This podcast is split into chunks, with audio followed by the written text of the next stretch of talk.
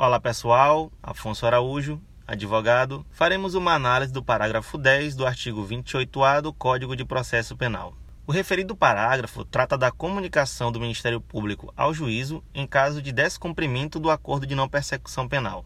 A lei não traz maiores detalhes de qual procedimento o juiz deverá adotar ao receber esta comunicação. Entretanto, entendemos que o juiz deverá marcar uma audiência, respeitando assim o contraditório, em que deverá avaliar as circunstâncias e o motivo deste descumprimento, adotando assim uma postura mais intervencionista, como em outros pontos do artigo. Neste sentido, o professor Ari Lopes Júnior, que também defende a utilização de teorias civilistas como o adimplemento substancial, que trataremos aqui em momento oportuno.